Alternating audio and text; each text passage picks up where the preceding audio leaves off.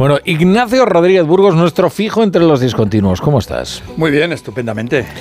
Pues vamos con tu mirada cítrica. Pues vamos allá. Mira, vamos a empezar al otro lado del Atlántico, en el Caribe, eh, con la economía cubana, que nunca ha sido bollante. Las cosas como son. Siempre ha estado al borde del naufragio, con los Castro y sin ellos. En Cuba hay revolución, pero no hay pan y tampoco hay leche. Solo hay pan para los menores y cuando se le echa al agua ni se deshace. Increíble el cereal duro, como el hormigón del malecón de La Habana. Los fletes con trigo importado se han retrasado. Eso sí, se han retrasado todos los fletes, hmm. todos los barcos. ¿Y el combustible? Pues el combustible es un 400% más caro. Nos decía antes nuestro corresponsal que esto parece o recuerda aquel periodo especial de los 90 mm. con apagones casi todos los días. Está en una crisis eh, formidable Cuba, eh, que, pues, que remite precisamente a aquellos tiempos. Y en España, en España el, el IVA de la luz otra vez en el 21%. Sí, las medidas de ayuda a los consumidores estaban redactadas de tal manera que al final la subida de impuestos pues estaba cantada. El IVA regresa al 21% en el recibo de la luz en este mes de marzo. Rubén Sánchez de Facua critica que el gobierno no considere la electricidad como un bien básico. Es un servicio esencial y llevamos mucho tiempo reivindicando que tenga un IVA reducido. La medida que aprobó el gobierno, primero al 5, luego al 10, es una cuestión coyuntural en relación a las altísimas tarifas, pero nosotros consideramos que tendría que tener carácter permanente porque no es justo que los consumidores tengamos que pagar un IVA tan elevado del 21% por el suministro energético. La norma de Hacienda decía que el IVA seguiría al 10% hasta abril si el precio de la luz no bajaba de 45 euros. Pues bien, ha bajado. ¿Por qué? Pues porque las tormentas de los últimos días han soplado a favor de Hacienda. Oye, y donde también hay más giros que en una veleta, es en las empresas españolas. Sí, primero STC, la saudí, se ha dado un plazo de un año para conseguir la autorización del gobierno y alcanzar el 9,9% del capital de Telefónica, que era su objetivo inicial. Los principales directivos de ambas operadoras se han reunido, se reunieron ayer en Madrid. La otra empresa que resalta es Inditex, la dueña de Zara, que reabrirá 20 tiendas en Ucrania cerradas desde que comenzó la guerra. Y por último está Grifols, que da más vueltas que un regenerador. Por sus aguas nadan muchos tiburones. Grifols se desangraba ayer un 35% en bolsa. Hoy sus títulos resucitan un 18%. Entre medias los bajistas y los especuladores siguen haciendo sangre en la farmacéutica.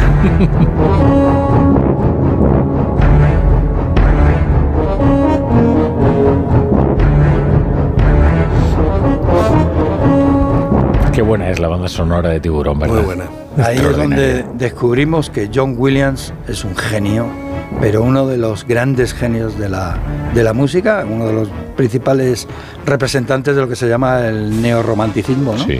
Y además es que tiene cosas más allá del cine que también son espectaculares. Y el mejor cómplice posible para Spielberg. Porque es que hay películas que no se entienden sin la música. Sí. Hay una secuencia. A mí, a mí una secuencia, la secuencia de ET, por ejemplo, es algo extraordinario, de cómo la música va acompañando la acción y cómo la acción en el fondo casi parece guiada por la música. Es, eh, lo de John Williams es un escándalo. Y después tiene cosas que de películas que no son tan, por ejemplo, El Imperio del Sol, ¿no? Eh, el Imperio del Sol la banda sonora es toda una declaración de, de, principios, vamos. Una cosa te diré, dices que no son tan... El Imperio del Sol ha envejecido muy bien. Muy bien, es una película casi de culto. Sí, buenísima. Y, por cierto, con Christian Bale... El, niño es un actor... Christian Bale, eh, que, ya demuestra un talento y tiene una, una escena final eh, La pasión por los aviones, eso es una maravilla. Y todo eso es Spielberg, además. Los aviones de la Segunda Guerra Mundial, el, el Rolls Royce del aire, ¿no? ¿Cómo es el Rolls Royce del aire? ¿Cómo el Rolls Royce eh, y luego el, es imaginario del niño, o sea, del, de ese adolescente. Es muy Spielberg. ¿Cómo crea el crío un universo paralelo, ¿no? Eh, en un campo de concentración. Sí. Sí, sí, sí, aprendiendo de los que allí lograban sobrevivir todas las malas artes. Ideas a Benini. sí, bueno, efectivamente. eso, en cambio, cómo ha envejecido esa película. La vida es bella. Sí. Madre mía, es un bochorno. Mira, de verdad, o sea, me lo ha recordado lo de, lo de ese fulano. Lo siento. Qué atentado, por favor.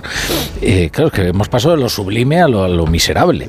Eh, los últimos datos de la economía europea vuelven a sacar los colores a España. Sí, primero el paro.